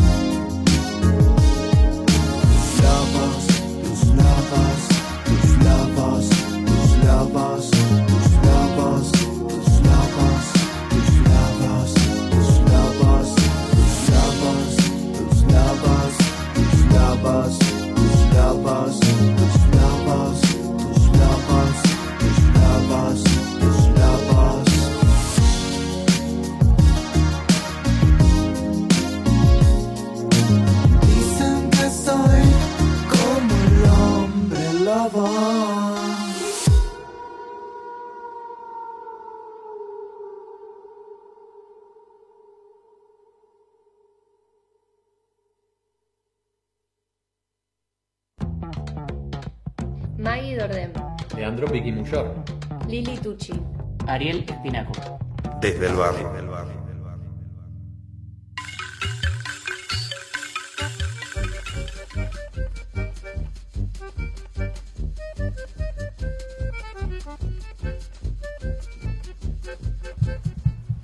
Bueno, y rápidamente nos vamos a ir a los temas de la semana porque nos queda muy poquito tiempo, así que, hola, no sé quién quiere empezar. ¿Quién Hola, empieza? hola, Dale, hola, dale, dale, hola, dale. Mi tema de la semana debería ser que el Piqui está haciendo ruido todo el día Todo hoy. el ¿no? día, No, todo el día. No paró de Basta, pegar a la Piqui, mesa. basta. Empezaste haciendo A cople. A ver. A ver. o- ¿Oyente piensa que soy yo el de los ruidos? No, no. ¿Cómo van a saber los oyentes? Yo solo Ah, escucho el ruido. Bueno, Eh, eh, Bueno. Tema de la semana. Eh, Pará, porque Vamos, está, está desorganizado Sa- esto. ¿Qué sa- pasó en el programa de hoy? Un montón de cosas Un montón de cosas y ya, eh, bueno, tema de la semana quedaron para lo último. Sí, Eh, bueno, no importa. Sí. Yo tengo un par. Voy a decir Uh. uno que, que me gusta mucho. Vamos. ¿Vieron Avenida Freire que estaba cortado por el- la manga del Sí. Cuyen? Sí. Ay. Ustedes entienden Es lo simbólico. simbólico de Lo esto. simbólico Sí, significa eso es hermoso. Es re fuerte. Es Sí, hermoso. sí, sí, no, es, no es que me haya importado en lo más mínimo transitar por esa cuadra de Avenida Freire, pero No, qué no, bueno no, que no esté más bueno. No, para mí sí, porque es mi barrio. Yo tenía que desviar por un montón de calles para ir hasta, un- hasta el otro lado. Y ahora está libre esa vía, no está más cortada y no está más cortada por la pandemia. Es como, excelente- bueno, es un Claro. es excelente un, respiro. Mm. Eso, sí, era un, Muy bien, muy bien. algo trabado que estaba ahí en el camino, encima en esa linda ciclovía que tiene ahora Ajá, de. Hermosa es. querido barrio. Una de las mejores ciclovías de la ciudad, te diría. Sí, súper bien. Así que bueno, eso. Una alegría, gustó. gran Sí, tema sí. de la semana. Sí, sí. Gran tema de la semana. Bueno, Sí. podemos irnos con esta noticia. Bueno, hasta el Después tenía, los- tengo otra, pero es me- media reír. me- Es más la próxima vez tenés que empezar con la Con la mala. triste. Con la mala. Con la triste. Sí, sí, no, triste no, pero sí es de muy medio crítica. Ajá. Bueno. ¿Cómo lo ven a, a- a un- una noticia? A ver, la agrupación de una menos, ¿no es cierto? Que ya está súper activa. Bueno, eh, está activando para denunciar a las personas, a estos, digamos, señores machos del poder este, que abusan de, de su lugar de poder, de mirar esta mirada desde arriba. Y entonces están denunciando a este señor Biagioni, ¿no es cierto? Oscar Biagioni, que resulta que es el padre este, de Gino Biagioni, que Ajá, es el sí, que, que fue ¿no el cierto? responsable, El del, responsable accidente del de- accidente de Patricio Gómez, ¿no es cierto? Que no, no sé muy bien en qué quedó eso, pero es una situación nada. bastante impune. Bueno, entonces lo que ellas están denunciando es que este señor no esté más en el poder porque este este 7 del 10 se trata eh, su designación este en el para el Tribunal de Cuentas, ¿no es cierto? Y está denunciado por eh, una abogada y tiene una sentencia judicial del 13 de, ago- de agosto que dictaminó inmediato cese del hostigamiento de malos tratos o tratos descomedidos y actos de discriminación laboral. Y esto es como decir, bueno, pero esto, esto eh, tiene que suceder porque eh, es una, es algo que puede marcar eh, un precedente para los próximos, porque siempre le tenemos miedo a esto de, señalar a esta- estos, estos personajes del poder que hace muchísimo tiempo que están y que bueno, y que tienen que estar porque por eso, porque ya son los señores. Este, así que me parece súper importante y tiene mucho apoyo de, de- de muchos eh, legisladores de acá del, eh, de la Cámara de Santa Fe. Así que, bueno, nada. Eh, y también implementación de la ley Micaela, chicos, bueno, todo esto. Todo eso. ¿No es cierto? Que es todo lo que implica. No De le una. tengamos miedo, no nos callemos más. Gracias ni una menos por toda esta movida que están haciendo. No, bueno, abajo, yo pero bueno. em, contar una, Está muy bien. una noticia que en parte es personal y en parte es, es general, digamos. Si es personal, Pero- es política. Sí, exactamente. Exacto. Y, y a la vez también es comunitaria. Pero bueno, eh, este año, después de una pandemia muy apremiante y después de un montón de cosas que han pasado, este año en el Bachi vamos a tener egresades. Eh, tanto del año anterior como del 2021, tanto del 2020 como del 2021. Y hoy me encontré a la mañana en una asamblea definiendo entrega de diplomas, pensando en hacer una algún festejo de fin de año para celebrar este, este cierre de ciclo. Y la verdad que eh, es la primera vez que lo estoy viviendo, a pesar de que hace tres años de que estoy en organización, porque por una cosa u otra eh, no, no se pudo hacer antes. Y nada, quería tenerlo a colación porque realmente para, para mí y para mis compañeros creo que es como una victoria colectiva entre nosotros tener estos egresados que además van a tener su título emitido por el Bachillerato Popular La Vuelta del, Paraguayo por primera vez en estos años de historia después de su reconocimiento, así que nada, mencionar eso Súper y la felicidad que me genera. Vamos, Qué alegría. Que nos Felicidad genera. compartida. Nos sumamos todos. Sí. Súper.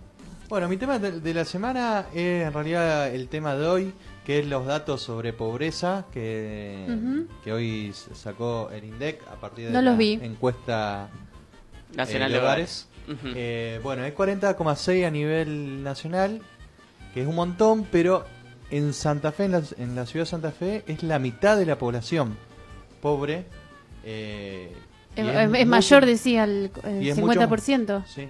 Ajá. Y es mucho más alta que incluso que el año pasado, en un momento de reactivación económica. eh, bueno, eso. Eh, O sea, tenemos es más del que está- 50% de pobres en la ciudad de Santa Fe. Más del Más del 50% de la población La de la mitad. ciudad es, Es pobre. pobre. Y Uno seguramente de cada si, dos. yo ese dato no lo tengo, pero seguramente si eh, focalizamos sobre menores de edad, Muchísimo normalmente más. es mucho mayor. Claro. Eh, Es un horror. Así que, no sé, eh, me parece muy, muy zarpado. En Sí. una situación social. Yo me pregunto si estamos zarpado. conscientes de esto, no sé. No, no, yo no estaba nada consciente de esto. yo tampoco. Yo, eh, Pero incluso 50%, escuchando el dato, ¿queda ahí flotando? o, Bueno, porque es como, es tan grave, digamos, que no sé si lo llegamos a dimensionar. Sí, es mucho. Es uno cada dos personas. Es un montón. Es muchísimo. Así que, bueno, ese. eh, mi tema de la semana, por más que sea de hoy, eh, es. Muy bien. Sí. Eh, bueno, y yo, mi tema de la semana es un tema como agridulce. Eh, vuelve. Son las palmeritas con Roquefort. Algo Qué rico. Eh, volvemos eh, los hinchas a, la ca- a las canchas. Eh, así que el lunes, el lunes, Piki, que es tu cumpleaños. No me diga. es no tu- me diga que. Te no. juro que es tu cumpleaños. ¿Y ¿A quién elegís? Juega Colón en Santa Fe contra Banfield y voy a poder ir a la cancha. Esa es la parte dulce de la noticia. Voy a poder ir a la cancha. Encima Colón ¿Qué- qué- está armando espera. festejo porque la- el primer partido que se va a la cancha va a haber vuelta olímpica, va a haber festejo por el campeonato que conseguido hace eh, justo en ese momento van a ser eh, cuatro meses porque fue nuevo, el 4 de junio. Sí, sí. No, de nuevo no. Ya lo dijo, ya lo dijo el Manu hoy, eh, todo el año es carnaval y eh, Mira, a mí me decía. haber salido campeones indica eso, que todo el año es carnaval. Pero eso no es la parte dulce, sino va a mi cumpleaños porque elegí ir a una cancha de fútbol. Sí, Qué no solo a tu cumpleaños, sino al de mi hermana, al de mi papá. eh, to- todos esos cumpleaños son ese mismo día. Mucho, Eh, mucho menos importante que ir a la cancha. Mucho Contra menos Banfield. Contra Sí. Banfield. A ese partido. Oh, ponele o contra Real Esa- Madrid, ponele. Esa es la parte dulce. Pero no. ¿Por qué? Porque sería más dulce, debería ser más dulce todavía, porque yo soy socio de Colón hace un montón de años, pero demasiado, un montón muy grande de años. Eh, de hecho, fui socio de Colón durante toda la pandemia, ah, pero tengo mi carnet roto. Entonces, Mi carnet de Colón está roto. Ay, y para solucionar ese problema tengo que ir a la sede. Pero resulta que en la sede se están haciendo socios 600, 700 personas por día. Y a Colón le importa mucho más la gente que se va a hacer socio que el que viene bancando o los que vienen bancando o las que vienen bancando el club durante un montón de años. Entonces yo no tengo, te- tengo que hacer un despelote para Sin poder ese entrar a la cancha. no, no podés entrar. Con el carnet roto, digamos. Supuestamente sin ese carnero puedo entrar. Ahora, qué sé yo, estoy en tratativas. Ahí fui y me Mm. dijeron, no, llevaste papel en donde dice que está bien, llevate papel con el documento y el carnet roto, sí, te tienen que dejar pasar. Y si no te dejan hablar con tal, y si hablas con tal y no te deja tampoco, anda a la sede y entonces decirle a tal otro que me tienen repodrido. repodrido, lo, eh, todavía no llegué al punto de ir a la madrugada a hacer la cola en Colón, porque la cola arranca a Claro. la madrugada en Colón para Wow. hacerse socio eh, o socia. Eh, y bueno, esa es la situación actual. En principio da toda la impresión de que voy a poder ir, pero me rompe soberanamente las pelotas que eh, el club eh, no no o sea no tenga para nada en cuenta al socio que no solo no solo por ser socio hace muchos años sino por haber bancado la cuota societaria durante este eh, Claro. durante todo este periodo de pandemia no no hay ningún respeto por por por esa por eso Sí. Mm. Una, una consulta ¿Fuiste a un poco para- obvia. No. Pero, No, pero bueno, entonces también la, ca- la capacidad de entrada a la cancha es limitada, ¿no? No es como la, la La- capacidad completa. Claro, la capacidad de entrada a la cancha es limitada, pero la cancha de Colón tiene capacidad para 40.000 personas, entonces el aforo permitido es de 20.000 personas, que es un número bastante alto para la cantidad de socios que tiene Colón en este Sí. momento. Aparentemente podría estar llegando a los 20.000 para el lunes, O a este ritmo. Claro. Eh, pero bueno, seguramente hay un montón de esos 20.000 socios, de esos 20.500 socios que pueda llegar a ver en ese momento, que son Que socios que viven en otras ciudades, que tienen algún otro problema que no, por, por el que no podrían ir, o sea, porque Claro, tienen el como carnet cumpleaños roto, de familiares, por ejemplo. o el carnet roto. Claro, sí. ¿Y lo de la vacuna lo van a pedir? La vacuna van a pedir, parece, van a pedir eh, una aplicación, eh, o sea, que, que te registren en una aplicación que en donde se verifica Mm. la vacunación y te piden una dosis de la vacuna. Lo que no todavía hasta hoy a la mañana no estaba claro es qué pasaba con los menores de 17, creo, Claro. que a los que todavía no le había llegado la posibilidad de esa primera dosis. Eh, así que eso hasta hoy a la mañana no estaba muy claro, pero seguramente van a poder entrar también de alguna forma, se verá. Bueno, muy bien. Tenemos mensajes en respuesta a la consigna. Ya nos estamos. eh, bueno, dice Ariel que vamos a un tema.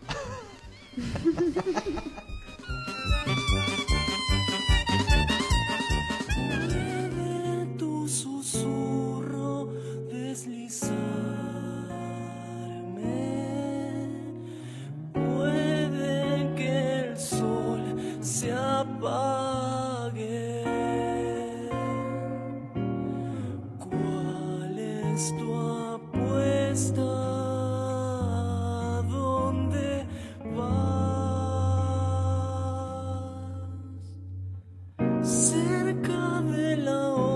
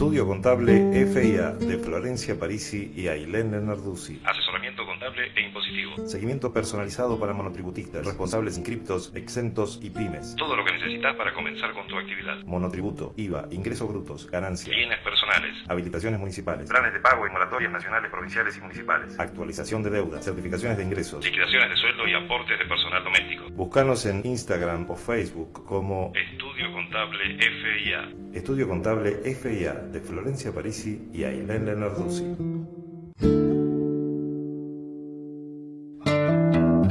Desde el bar,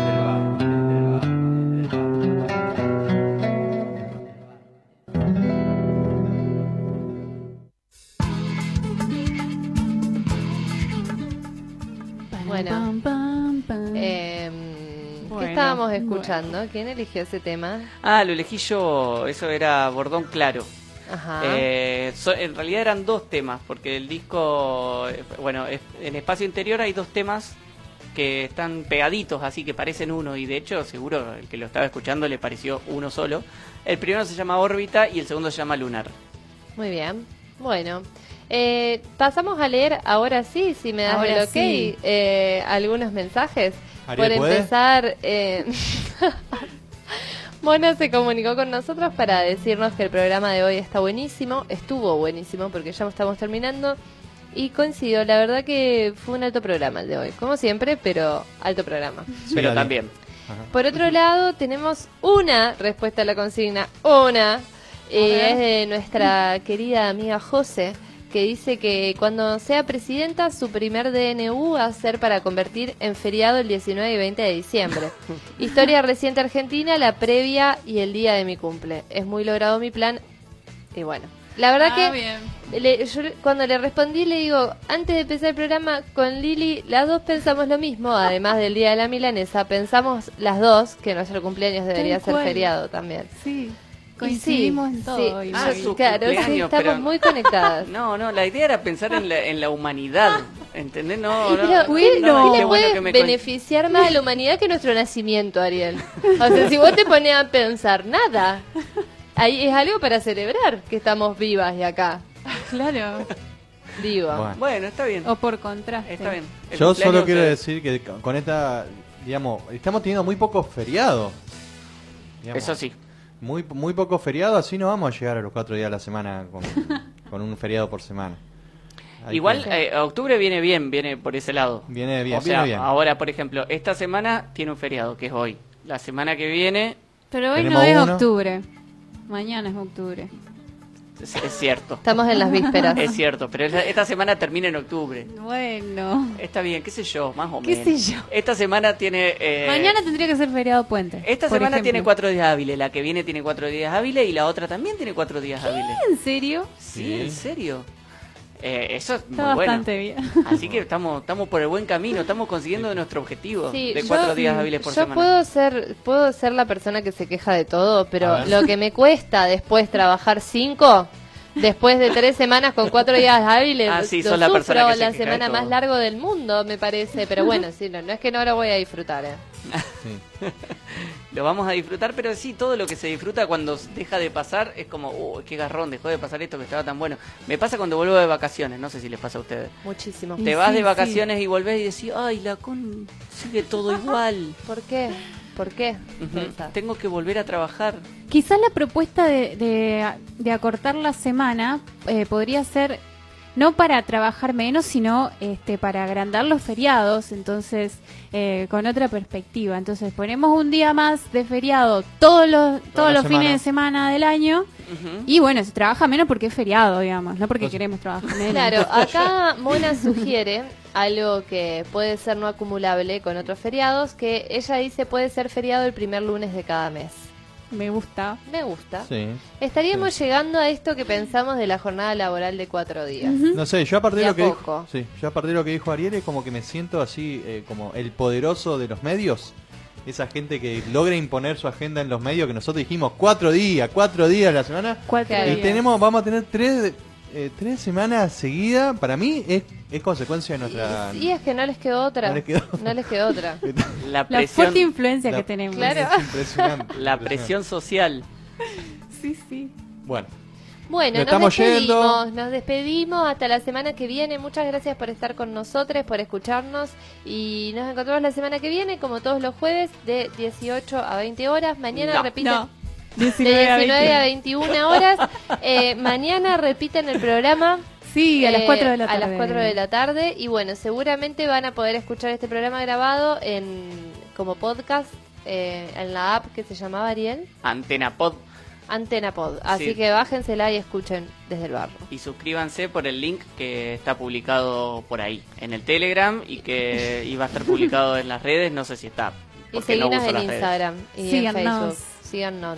Sigan, ¿no? Y ahí van a, van a encontrar el, el, el link para, para el podcast. Buen fin de y Buen un besote. Adiós. Chao, Adiós. chao.